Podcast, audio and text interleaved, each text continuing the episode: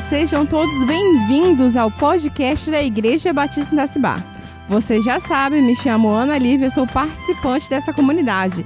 E você já está percebendo que toda quarta-feira tem episódio novo aqui no nosso podcast. Estamos estudando o livro de Daniel, capítulo por capítulo, trecho por trecho, o livro inteiro. Vamos ouvir nossa vinheta que o nosso podcast só está iniciando. Somos frutos que geram frutos. Passar para lavrar e cuidada pelo próprio Deus. Somos frutos que geram frutos. Nesse episódio de número 4, temos uma convidada muito especial. Se apresente pra gente. Olá, pessoal. Boa noite. Sou Amanda, também sou membro da Igreja Batista em Itacibá. É um prazer estar aqui com vocês. Muito bom, Amanda. Obrigado pela sua participação. Terminamos o episódio da semana passada com o rei querendo saber a interpretação do seu sonho e a gente querendo saber qual foi o sonho, com aquele mistério no ar. Sim. qual foi o sonho? Mas antes da gente saber qual foi o sonho e como tudo aconteceu, Amanda, você sonha? Você lembra dos seus sonhos? Olha, eu sonho bastante. Não sou de todos os sonhos que eu lembro, não, mas eu sei que eu sonho bastante. Tem um sonho que me marcou bastante. É, eu sonhei que eu tava aqui na igreja. Aí passava uma menina, tipo, parecia de uns 5 anos assim. Era bem fofinha ela. Tinha os cabelos claros e cacheados. E ela andava de costas, assim. E eu falei assim, gente, que menina fofinha. Aí eu ia atrás dela. Quando eu pegava ela no braço e virava, ela tinha o meu rosto. Quando eu tinha que se encontrar. Gente, o que será que Inclusive, significa? ouvintes, se alguém quiser aí me, me passar a interpretação desses sonhos, estou todo ouvidos. Aí na descrição do nosso podcast tem o telefone da Amanda. É. Se você souber a interpretação, você manda mensagem pra ela.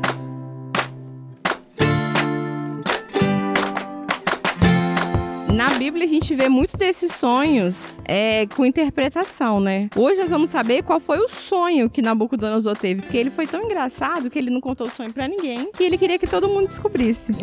E a gente viu com a coragem e sabedoria de Daniel, lá no capítulo 2, que ele correu para Arioque, que era o chefe que estava responsável por saber isso, e pediu um tempo pra ele, pra saber se ele ia conseguir interpretar o sonho, se ele ia ter uma visão. E naquela mesma noite, Deus revelou seus mistérios para ele através do sonho. Pois é, pessoal, vocês vão perceber porque Nabucodonosor não queria contar seu sonho pra ninguém. Ele queria que os sábios contassem o sonho e ainda revelassem. Então vamos lá, vamos deixar de papo e ouvir a mensagem. Antes, a gente quer te lembrar que os nossos cultos de quinta-feira estão acontecendo presencialmente. Então, se você já quiser saber um spoiler aí da nossa mensagem, é só participar aqui presencialmente conosco. Vamos ouvir a mensagem.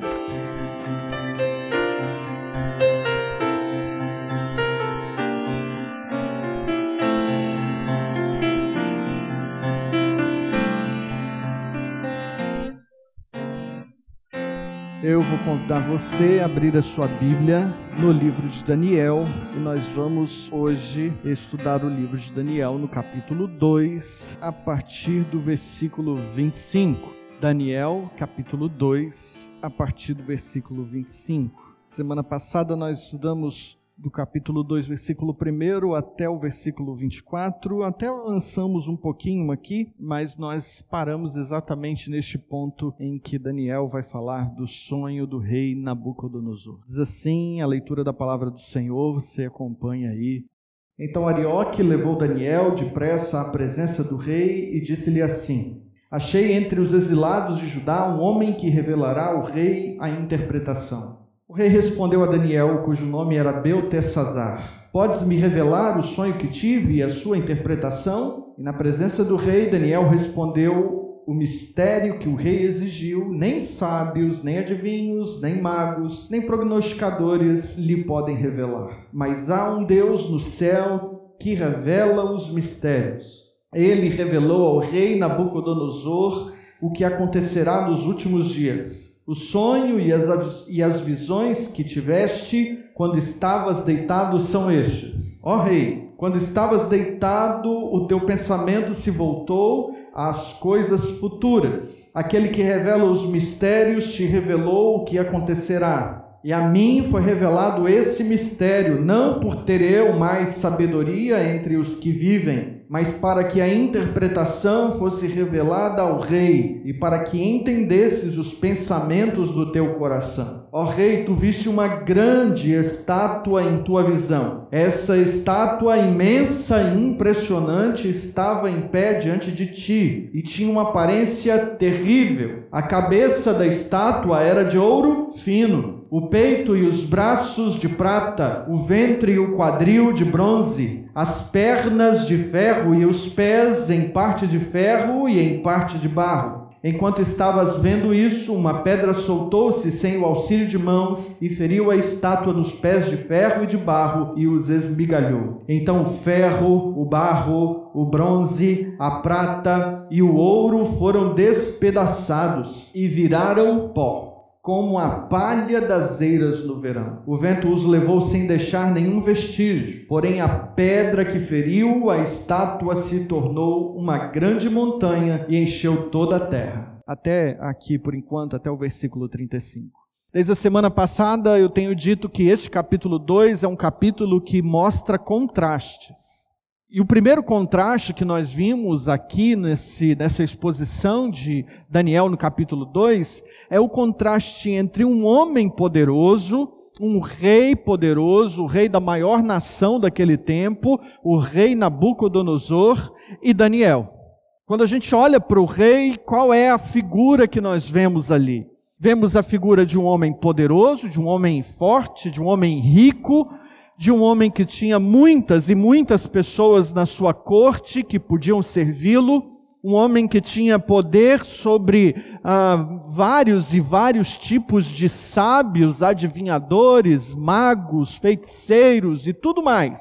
Estava todo mundo lá na corte real da Babilônia, todos servindo a este rei. Ele tem um sonho e ele não consegue entender este sonho, e este sonho simplesmente põe a vida dele de cabeça para baixo.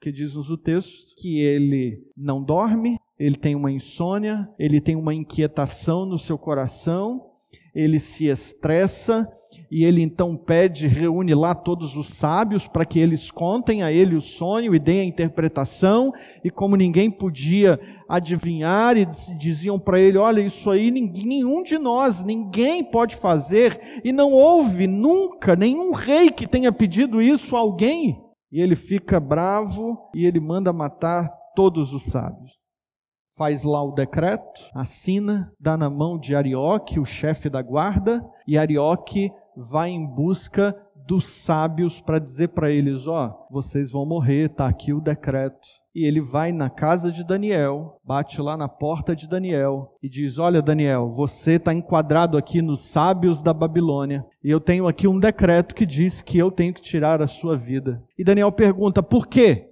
Daniel não se desespera, Daniel não perde o sono, Daniel não não tem nenhuma ação descabida, não. A primeira coisa que nós vimos na semana passada, Daniel, ele tenta entender a situação. Ele pergunta: "Por que que o rei fez isso? Por que que estão tentando ou por que que o rei deu um decreto para me matar?"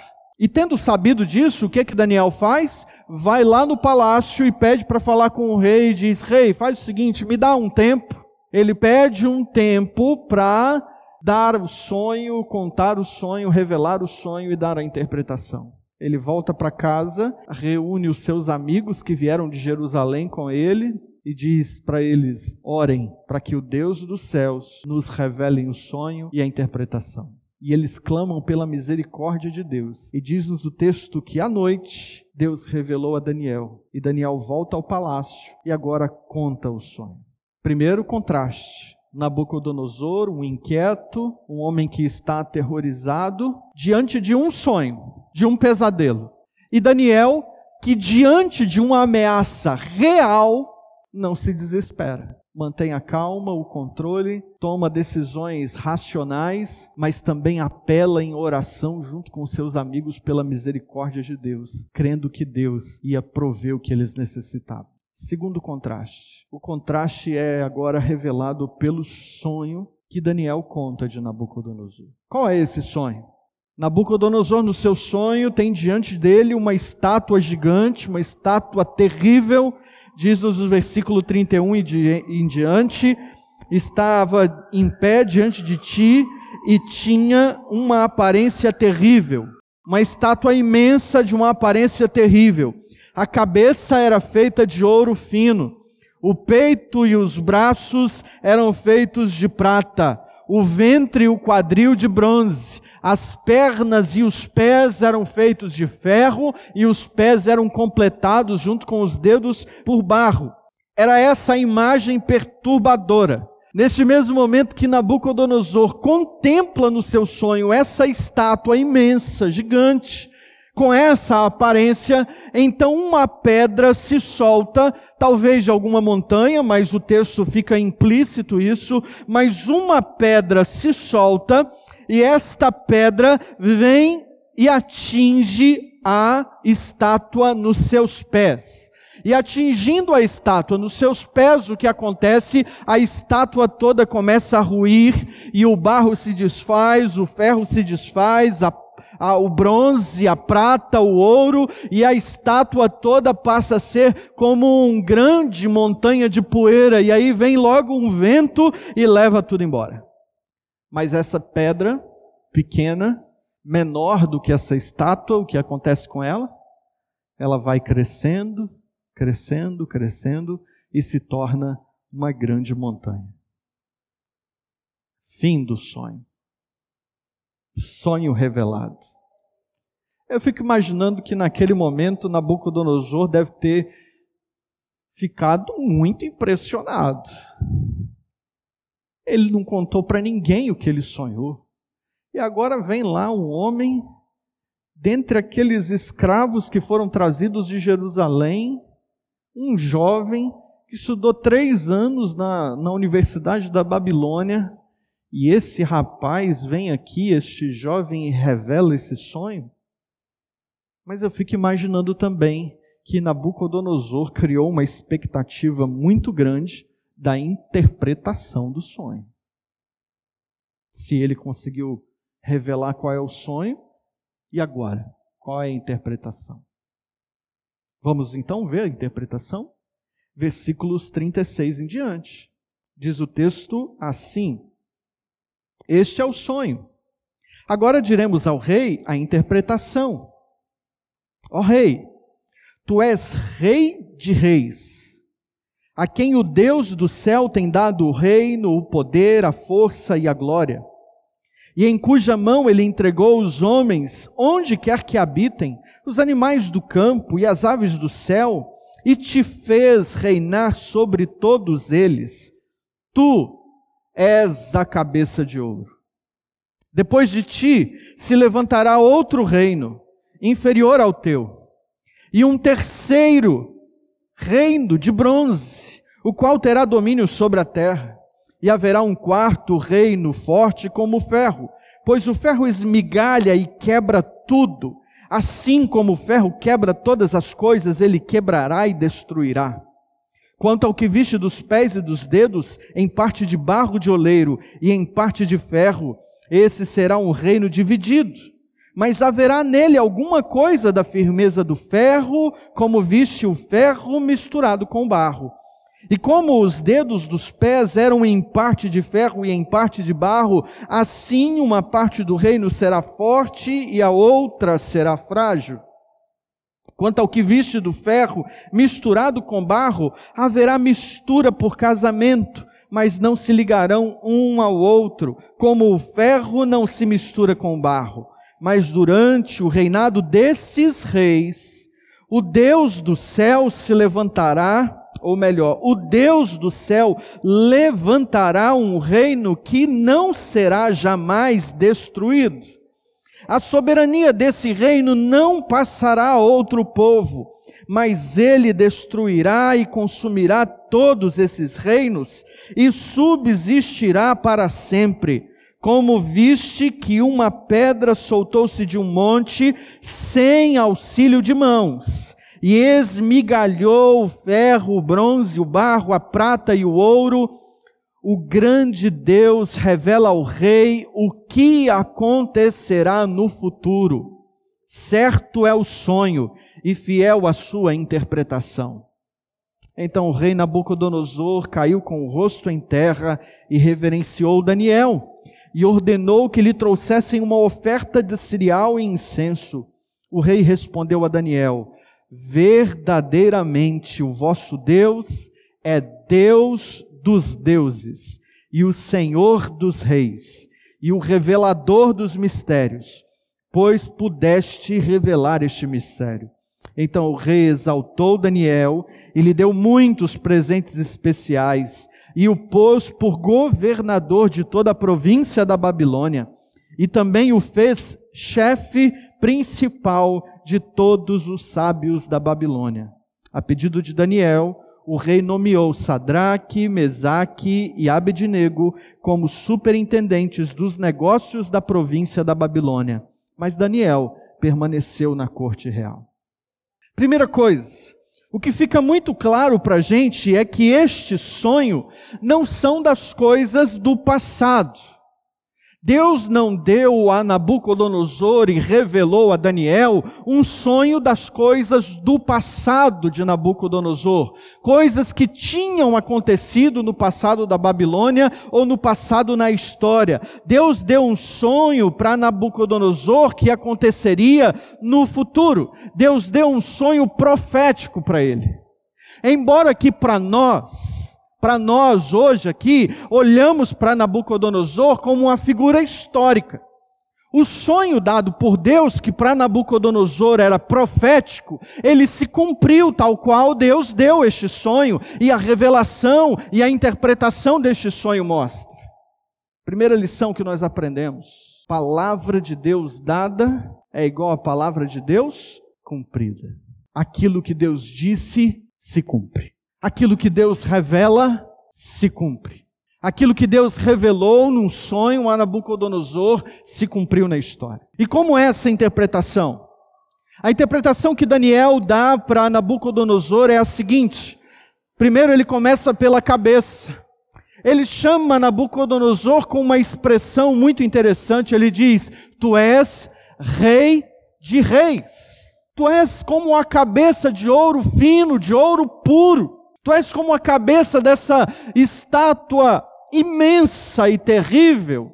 O seu poder está acima de todos e ninguém mais na terra teve um poder tão grandioso como o de Nabucodonosor teve na época dele.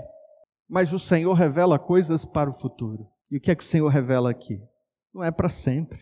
O poder que você tem hoje, Nabucodonosor, não vai ser para sempre. Outro rei virá depois de você. Quem é que constitui, estabelece e destitui reis? É o nosso Deus. É interessante que quando Daniel chega na presença de Nabucodonosor, ele engrandece a Deus e diz assim: Ó oh, rei, quando estavas deitado, o teu pensamento se voltou às coisas futuras, diz o versículo 29. Aquele que revela os mistérios te revelou o que acontecerá. Mas antes disso, Daniel se apresenta como aquele que serve a um Deus supremo. Na conversa que ele tem antes do sonho, ele deixa muito claro: Nabucodonosor, você é aquele que tem o poder. Mas quem é que te concedeu esse poder? Foi Deus. A terra está cheia de homens poderosos, de homens que comandam nações, que comandam cidades, estão à frente de forças militares, mas de outras pessoas também espalhadas pela terra em outras funções que acreditam que detêm todo o poder. Mas quem lhes deu poder e autoridade, se não foi a mão de Deus? Tudo está submetido às mãos de Deus. E agora Daniel está dizendo: Sabe, rei, aquela estátua com aquela cabeça de ouro é você, é o seu reinado. Mas esse reinado da Babilônia passaria, porque Deus é soberano. E assim como Deus entregou Israel e Judá nas mãos de Nabucodonosor, como nós vimos no capítulo 1 de Daniel, um dia Deus executaria o seu juízo sobre a Babilônia. E esse dia chegou. Então, o reino que substituiu a Babilônia foi o reino chamado de Império Medo-Persa. É o peito e os braços de prata. Um reino ainda grande, um império ainda poderoso, formado por esses dois grupos, dois impérios que se juntaram, os medos e os persas, e eles foram alternando, ora tinha um rei que era dos medos e ora era um rei dos persas. Os próximos reis relatados aqui no livro de Daniel é um rei chamado Dario e depois um rei chamado Ciro. Um era Medo e Ciro era o rei persa. Então nós vamos vendo esta sequência. Depois de Nabucodonosor e a Babilônia, vem o império Medo-Persa. Mas este império também não dura por muito tempo, porque a história nos mostra que depois do império Medo-Persa, surgiu um homem que se chamava Alexandre Magno, ou Alexandre o Grande. Este era o imperador do Império Grego. E ele conquistou, num curto espaço de tempo e numa curta vida, ele conquistou o Império Medo-Persa e todo mundo que estava naquele tempo. Mas também não durou para sempre. O império de Alexandre, o império grego, foi um império meteórico, de ascensão rápida, mas também de queda muito rápida. E o que é que vem depois? O Império Romano. O Império Romano simboliza aqui as pernas de ferro e os pés de barro e de ferro. Um dos impérios mais fortes que já existiu, mas não tinha o brilho e o vigor dos impérios anteriores.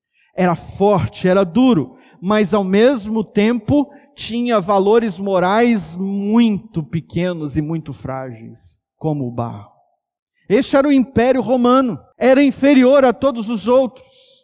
E foi neste tempo do Império Romano, enquanto os reis estavam governando naquele tempo, que surgiu o quê? Jesus.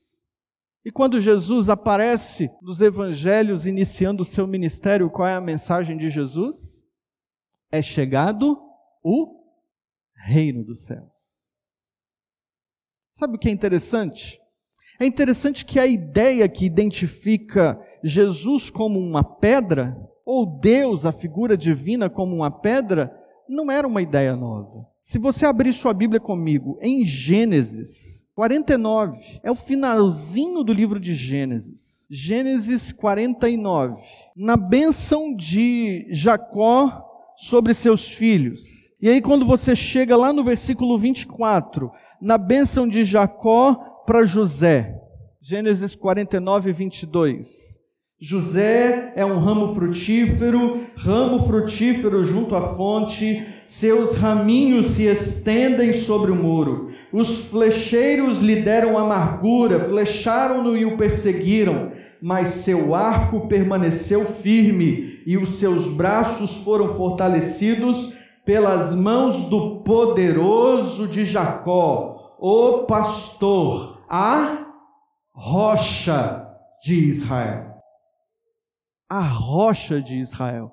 Aqui no multimídia apareceu tudo em maiúscula, mas quando você olha lá na sua Bíblia, você vai ver que lá está escrito rocha de Israel com letra maiúscula porque está se referindo ao próprio Deus. A Bíblia anda, e quando você chega lá em Salmo, há um salmo de louvor a Deus, agradecendo pela bondade de Deus. Salmo 118, versículo 22 diz assim: A pedra que os construtores rejeitaram, essa se tornou a pedra angular. A pedra angular.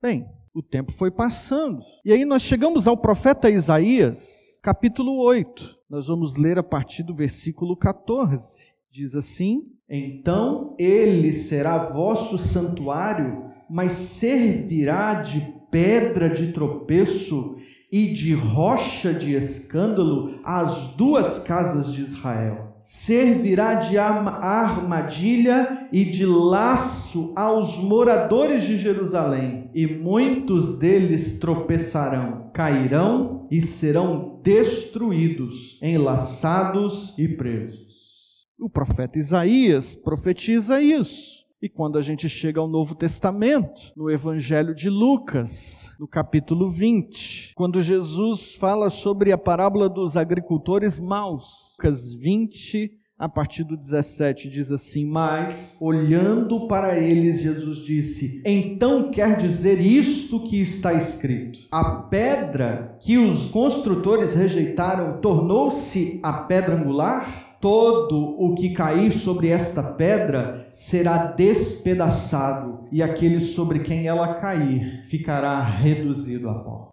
O que é que Jesus está dizendo aqui? Jesus está dizendo: sabe a pedra que foi falada lá em Gênesis, foi cantada em Salmos, que foi profetizada em Isaías. Sabe essa pedra? Essa pedra que lá em Daniel diz que é uma pedra não lavrada por mãos humanas, veio e atingiu esta estátua que simboliza os reinos mais poderosos de todos os tempos. Sabe essa pedra? Jesus diz: essa pedra aí sou eu. E quando Jesus aparece e diz: completou-se o tempo, é chegado o tempo, o reino de Deus está próximo, arrependam-se e creiam no Evangelho. Jesus está nos materializando no sonho de Nabucodonosor. Jesus está nos dizendo: sabe, este reino que foi profetizado e que foi revelado num sonho àquele grande rei da Babilônia, este reino chegou. E sabe o que acontece? Este reino chega como uma pedrinha e ela começa a explodir o Império Romano e todos os outros impérios são reduzidos a nada. E o que acontece com o reino de Deus, o reino dos céus? Ele vai crescendo, crescendo, crescendo, se expandindo. Aquilo que começou em Jerusalém alcança o mundo inteiro. Este é o reino dos céus, é o reino de Jesus, é o reino de, do Senhor é um reino eterno, é um reino indestrutível, é um reino vitorioso. Daniel nos diz aqui que então o rei Nabucodonosor, este rei, ele diz verdadeiramente, versículo 47, o vosso Deus é Deus dos deuses e o Senhor dos reis. Nabucodonosor reconhece esse reino que vai ser muito maior do que o dele. Ele consegue entender isso.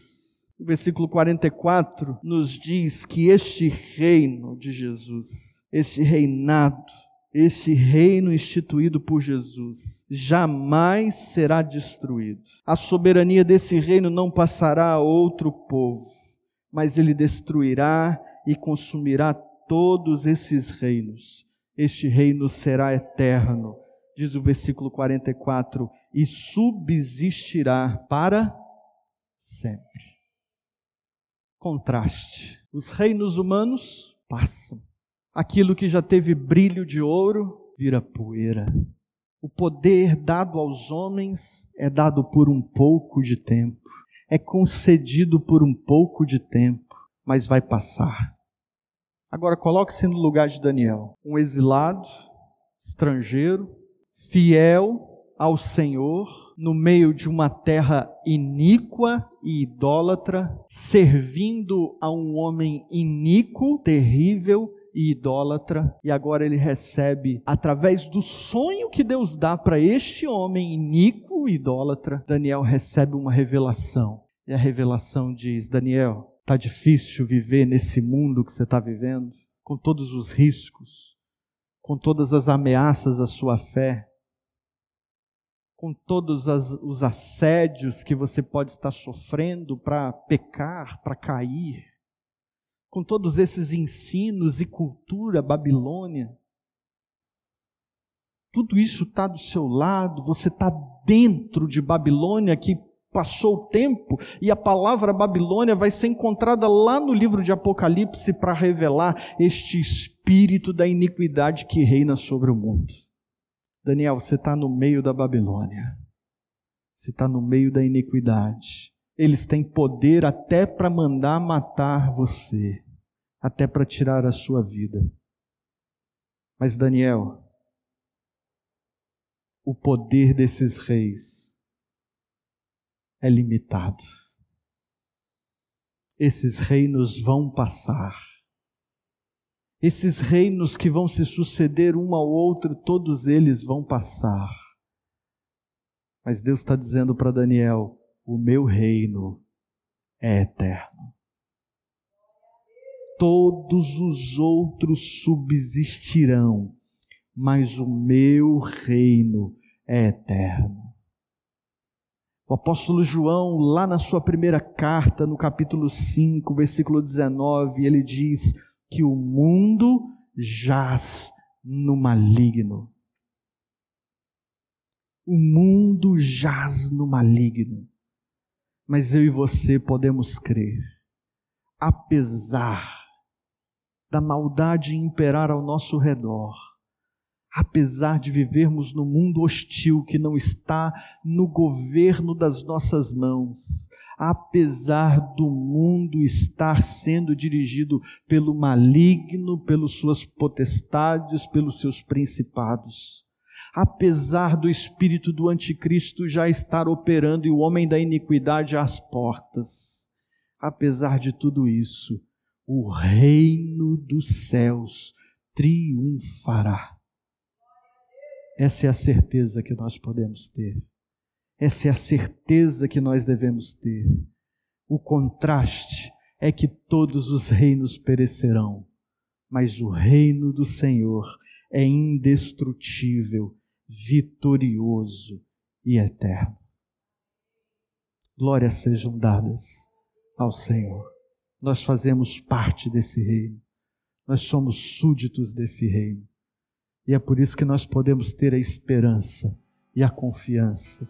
E é por isso que precisamos ter integridade, coragem e fé para nos mantermos fiéis no mundo hostil, sabendo que não estamos aqui por acaso, sabendo que estamos aqui para que Deus seja glorificado nas nossas vidas. Amém?